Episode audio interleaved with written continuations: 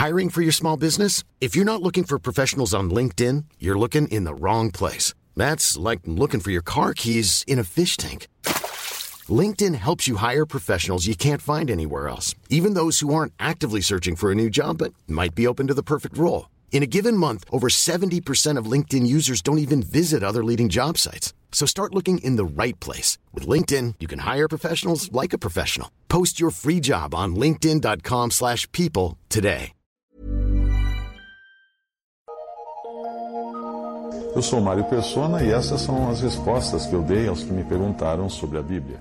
Você perguntou se nós devemos fazer a oração do Pai Nosso. É muito comum na Igreja Católica e também em muitas igrejas evangélicas. A oração do Pai Nosso, ela é uma oração tipicamente judaica e foi ensinada pelo Senhor aos seus discípulos num período de transição entre o período da, de Israel, da lei da Israel e a igreja, que seria criada em Pentecostes, no dia capítulo 2 de Pentecostes, de, de Atos, no dia de Pentecostes.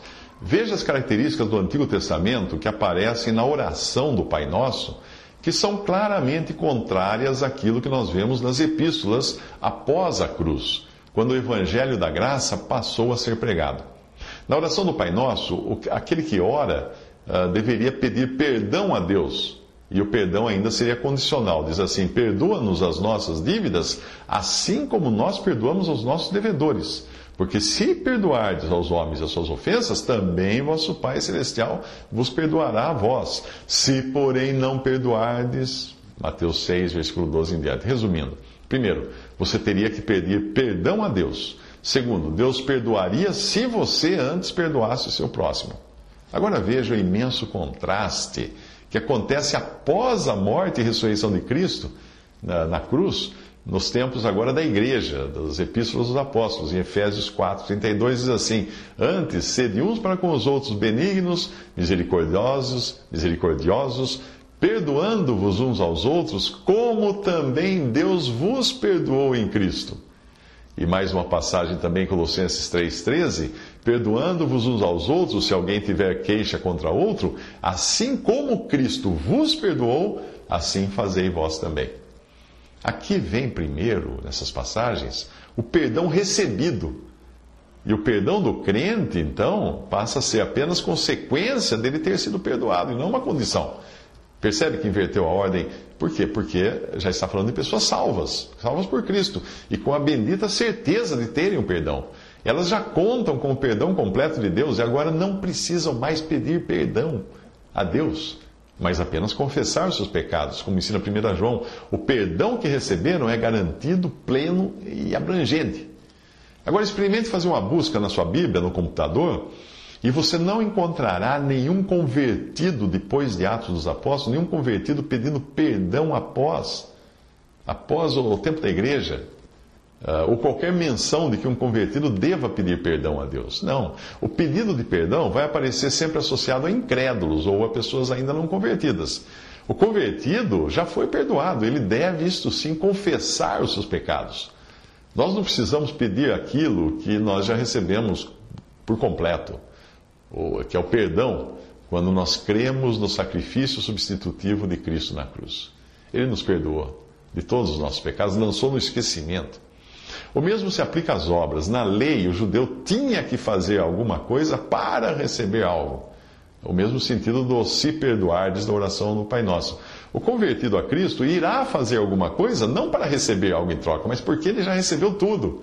O fazer do convertido a Cristo, nesta nova dispensação agora, tem o sentido de uma consequência da salvação que ele já recebeu por graça.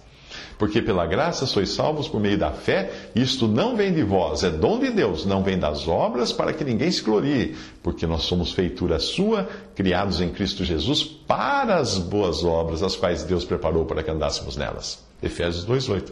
Percebe a ordem das coisas? Primeiro a salvação recebida por graça, independente de obras. Depois as boas obras preparadas por Deus para os seus filhos andarem nelas.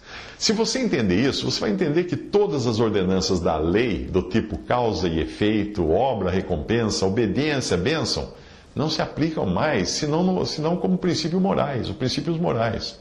Na prática, a relação causa-efeito agora passou a ser fé, salvação, graça, perdão, etc. partindo tudo de Deus e revertendo em glória para Ele, não para o homem.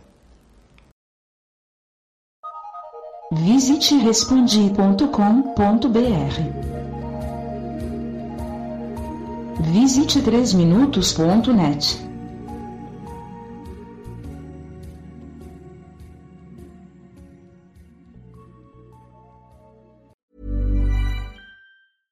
Imagine the softest sheets you've ever felt. Now imagine them getting even softer over time. That's what you'll feel with Bowl and Branch's organic cotton sheets. In a recent customer survey, 96% replied that Bowl and Branch sheets get softer with every wash. Start getting your best night's sleep in these sheets that get softer and softer for years to come. Try their sheets with a 30-night guarantee. Plus, get 15% off your first order at bowlandbranch.com. Code BUTTERY. Exclusions apply. See site for details.